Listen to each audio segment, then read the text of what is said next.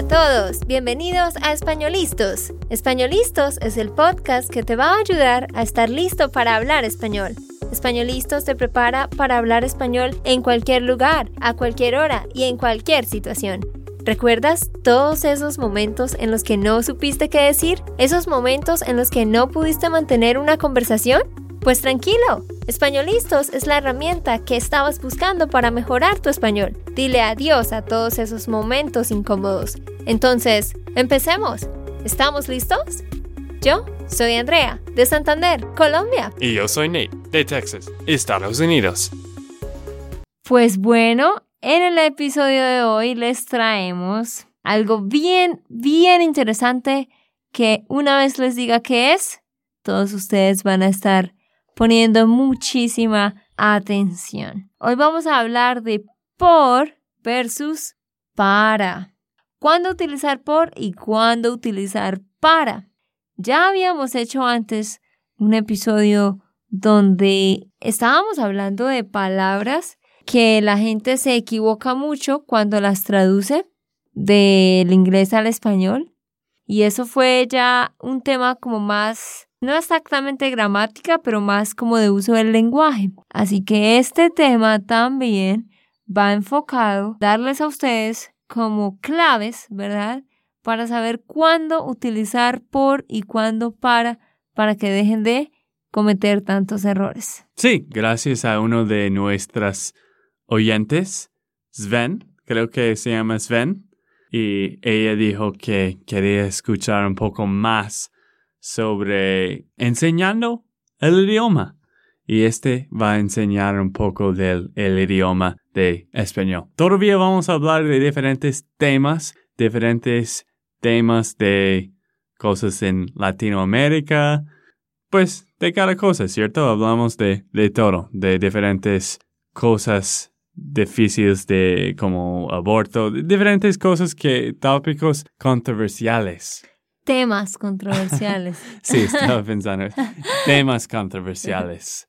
Pero ah, en este episodio sí vamos a enseñar algo que yo siempre tengo que mejorar. Y esto es por y para. Algo que es muy, muy difícil para las personas que no son nativos. Entonces lo que vamos a hacer es que hay unas reglas. Nate las va a leer. Nate va a leer la regla en inglés y yo la digo en español y les doy un ejemplo. ¿Vale? Vale. Entonces pongan mucha atención. De nuevo, como dije antes en otros podcasts, la idea es que ustedes tengan pues en qué tomar notas. Pero si de pronto no tienen en qué tomar nota, pues pueden escuchar y más tarde ustedes pueden escuchar de nuevo. Vamos entonces a empezar con cuándo usar la palabra por. Por tiene muchos momentos en los que puede usarse. Entonces vamos a verlos y después de eso vamos a ver los usos de el para. La regla número uno, ¿para qué es Nate? Es en inglés to express gratitude or apology. Exactamente para expresar gratitud o para expresar disculpas. Para expresar gratitud sería, por ejemplo, que Nate. Te agradezco por la comida. Ok, I thank you for the food. exactamente, te agradezco por o lo siento por llegar tarde. A mm. propósito, I'm sorry to be late no es lo siento por estar tarde o lo siento para estar tarde. No, siempre es lo siento por llegar tarde. ¿Listo? Mm. Número dos, ¿para qué es? Multiplicación y división. Cuando hablamos de matemáticas, entonces vamos a hablar de la multiplicación y de la división. Si tú dices algo como 2 times 2 equals 4, eso siempre se va a decir 2 por 2 son 4. ¿Sí? Entonces, para, para las operaciones de multiplicación y de división, ¿tú dirías algo como 10 divided into 2 equals 5?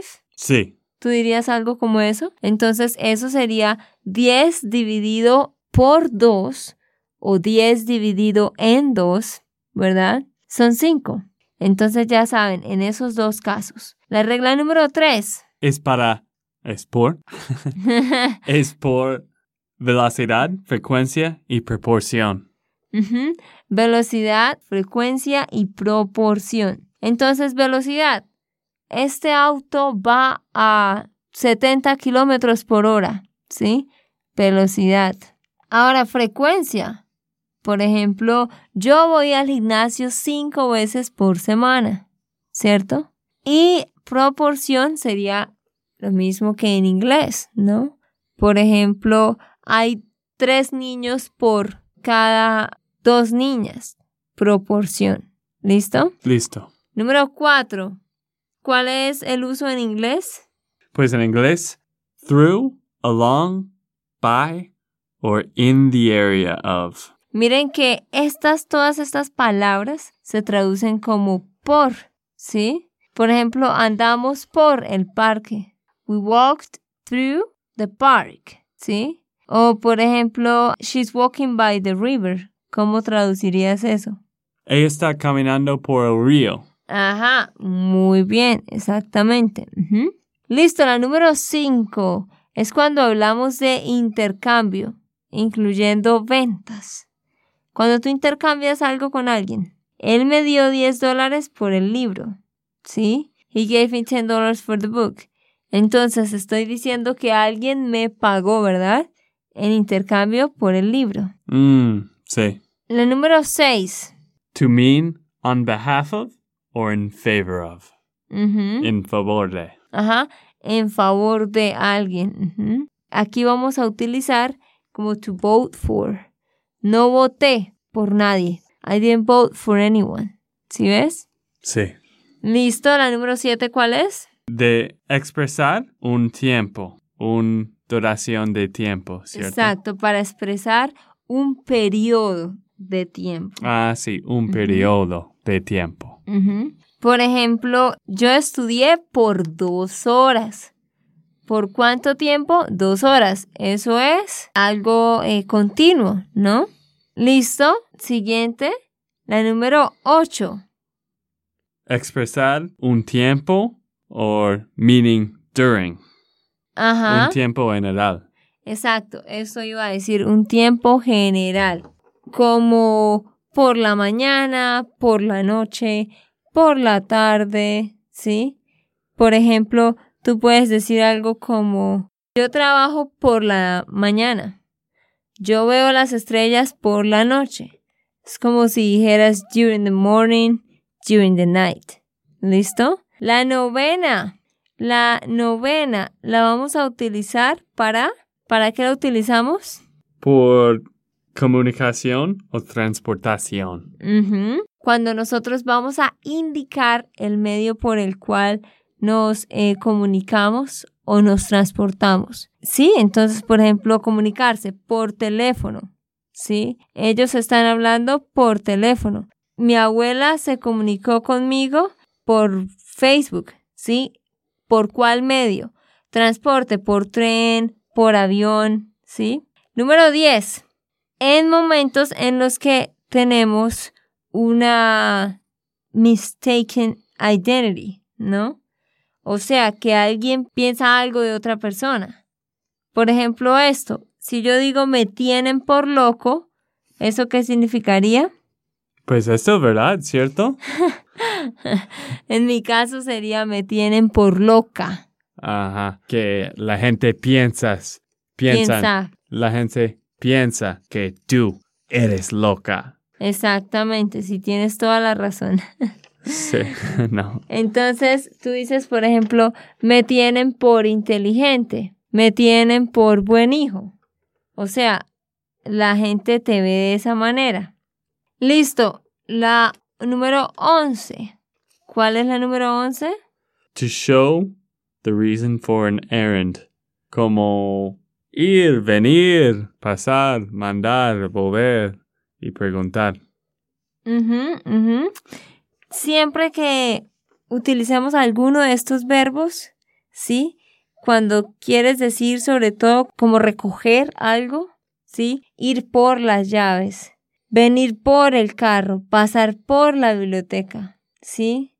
Mandar por, volver y preguntar, sí. Todas estas eh, palabras, todos estos verbos, siempre van a utilizar, siempre va a ser necesario que pongamos por. Paso por ti a las 8. I'll come by you. Uh, I'll come by for you at 8. ¿Sí? Listo, la número, la número 12 es qué? Es después de un infinitivo, Ujú. de expresar una acción que tiene que completar, Exactamente, muy bien. Como la cena está por cocinar.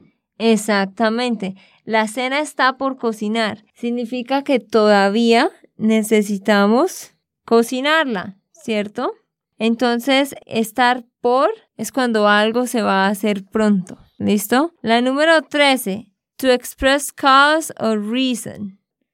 ¿Cuál podría ser un ejemplo para eso? El hombre murió por falta de agua. Sí, exacto, muy bien. El hombre murió por falta de agua. Entonces estoy mostrando la causa, la razón. Número 14. Número 14. En construcciones, en construcciones pasivas. Por ejemplo, si yo digo algo como esto, The book was written by Octavio Paz. El libro fue escrito por Octavio Paz. ¿Sí? Mm, Entonces, las construcciones pasivas es esto, ¿no? It was done by this person. It was written. El libro fue escrito. claro. Fue hecho. Ajá. Por. Y luego diríamos la persona. Ok, bueno, entonces esos fueron 14 usos. Bastantes, ¿no? Sí, yo creo que es, eso es la razón por qué, por y para está tan difícil, porque había 14 reglas solo por, por. Solo para, por. Ay, sí, ay, eso. Este, tengo que escuchar este podcast muchas veces de entender mis problemas. Exacto, entonces ahora vimos ya estos 14 usos de por. Ahora vamos a ver 7 usos de para, que son los usos principales. Antes quiero preguntarte, ¿cómo aprendes tú cuando tienes que usar por y para? Porque para mí hay muchos usos y no es fácil de saber cuándo por y cuándo para. Y con 14 reglas, ¿cómo puedo recordar 14 reglas? Bueno, pues yo les estoy dando estas reglas para que ustedes tomen nota, ¿verdad? Para que hagan sus propios ejemplos. Pero obvio que no tienes que aprenderte las 14 reglas como ya, de un momento a otro, no. Es cuestión de práctica, como todo. Pero al menos las reglas te ayudan a guiarte un poco. Pero los niños tienen errores con por y para. No entiendo por qué los hispanohablantes no tienen problemas con por y para. No, porque es como todo, o sea, no sé, de- depende, es como parte del idioma. Es como crecemos escuchando las cosas y solamente decimos lo que escuchamos. Ah, ok, ok. Para ti es natural. Yo creo que igual es así como en todo, ¿no? O sea, la lengua se adquiere por el entorno en el que uno está y pues ya, sencillamente se habla. Bueno, listo, entonces ahora voy a darles siete usos, como dije, de para. O sea, el número uno es para indicar qué, Nate, Para indicar una destinación. un destino. Ah, un destino. Sí, un destino hacia dónde va algo o alguien. Por ejemplo, el hombre salió para Madrid. The man left for Madrid. Entonces, siempre que indicamos una dirección, que algo llega a un lugar o a alguien, es con para, para indicar destino. Siguiente, para mostrar el uso o propósito de una cosa. Por ejemplo, yo digo, este regalo es para María. ¿Cuál es el propósito de ese regalo? es para María. Entonces el propósito es dar algo a alguien. Por eso entonces decimos para. ¿Sí? O por ejemplo yo digo, el gimnasio es para hacer ejercicio, no para solamente hablar. ¿Sí? Entonces, ¿cuál es el propósito del gimnasio? pues hacer ejercicio. ¿Sí? Ah, ok. La número tres es que Te significar in order to or for the purpose of. Ujú. Cuando tú quieres decir in order to or for the purpose of, entonces eh, tienes que decir para. Por ejemplo, in order to prepare paella, para hacer paella, ¿sí? In order to get better marks, para obtener mejores notas, bla, bla, bla, bla, bla, ¿sí? Entonces todo esto in order to es para and for the purpose of también es para. Número cuatro, para indicar qué? Para indicar un recipiente. Para indicar un receptor. Un receptor. O Ah, sea, alguien que recibe algo. Porque acuérdense que recipiente es que Como un recipe. no, eso es receta. Ok, yo no sé. ¿Qué es un recipiente? Like a bucket where you put water? Ah, That's ok. a recipiente. Ok, entiendo. Recipiente es algo donde tú puedes poner algo adentro. Ok. ¿Listo? Entonces, cuando tú tienes alguien que recibe algo, eso también es para. Por ejemplo, the flowers are for María. Las flores son para María porque María las está recibiendo. Mm, ¿Listo? Número 5. Número 5 es qué? De expresar un tiempo específico. Para expresar un tiempo específico o también una deadline, una fecha límite. Mm, Por ejemplo, I need the dress by Monday. Or I need to finish the project by Tuesday. Sí, necesito el vestido para el lunes. Ujú. O necesito terminar el proyecto para el martes. ¿Sí? Entonces, significa que ese día es la deadline, la fecha límite. Vale, entonces espero que estén aprendiendo bastante con esto. Número 6. Expresar a contrast from what is expected. To express a contrast from what is expected, ¿no? Entonces vamos a mostrar un contraste de lo que es la realidad y de lo que se espera. Por ejemplo, yo veo un niño, yo veo un niño de cuatro años que está leyendo. Yo voy a decir, for a child, he reads very well. Sí, for a child. Para un niño o para ser un niño, lee muy bien. ¿Sí ven cómo Sí. funciona? Y bueno, la última, última, última, la número siete de los usos de para es cuando decimos estar para. ¿Sí? Aquí hay algo bien interesante. Yo les mostré que decimos estar por, como la cena está por cocinarse, ¿verdad? Ujú. Pero algunas personas también dicen estar para. Es lo mismo que ya les expliqué, ¿sí? Pero algunos lo usan como estar para. Entonces, estar por y estar para. Es para expresar una acción que va a completarse pronto, ¿sí? El tren está para salir. Like it's about to leave, ¿sí? Pero también, de hecho, yo puedo decir el tren está por salir, ¿sí? Claro. Entonces, ¿tienen sentido todas estas reglas? Más o menos. Pero creo que tengo que escuchar más de esto. Es que hay muchas reglas. Pero ¿tienes algunos tips? ¿Tienes algunos consejos para nosotros que tú puedes recomendar para que aprendamos nuestros oyentes? Para que yo y el resto aprendemos de por y para. Sí, yo les diría que una de las mejores formas es, por ejemplo, no sé si a ustedes les gusta leer, ¿sí? Pero si les gusta leer, pueden buscar historias pequeñas y empiezan a leer y empiezan a subrayar con un color las veces que vean por y con otro color las veces cuando vean para. Y luego escriben esas oraciones. Entonces ustedes mismos van a relacionar, va a tener más sentido después de hacer este ejercicio varias veces, eh, de por qué es por en un caso y por qué para en otro. O sea, necesitan ustedes relacionarse, ¿sí? Como que ustedes mismos puedan encontrar el porqué de las cosas. Y de esa manera no se les va a olvidar.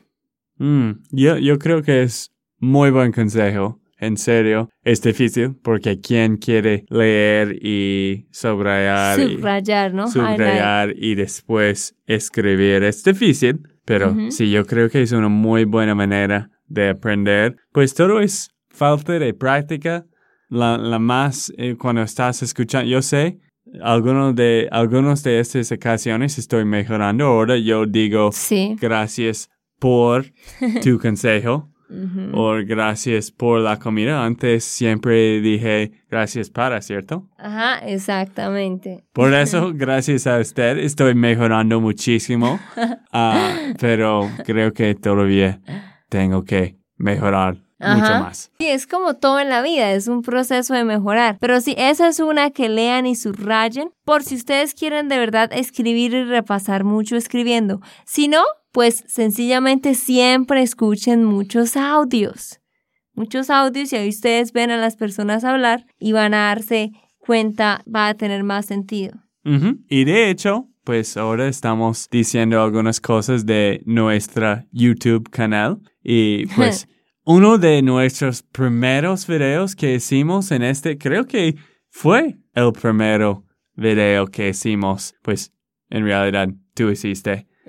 sí. Fue sobre por y para y ustedes pueden ver este video. Andrea está explicando este en el video. Es muy lindo este video. Y en el fin del video, ustedes pueden descargar el cheat sheet, que es una página que tienen todos los tips, todos los consejos sobre por y para. ¿Cierto, Andrea? Ajá. Entonces ya saben, no olviden ir a visitar nuestro canal de YouTube Spanishland Espacio School, Spanishland School. Y obviamente también nuestra página web www.spanishlandschool.com o si los otros sitios donde ustedes pues nos estén siguiendo. Y solo tienen que poner en el busca de por y para. Entonces, ojalá que esto les sirva y que aprendan muchísimo. Ok, esto fue todo por el episodio de hoy. Esperamos que les haya gustado y que hayan aprendido. Y recuerda, si sientes que estás listo para aprender español, solo da un clic en Español Listos. No olvides dejar tus comentarios de lo que te gustó y los temas que quieres que tratemos. Suscríbete y déjanos tus reseñas. Español Listos les dice chao chao y hasta, la próxima.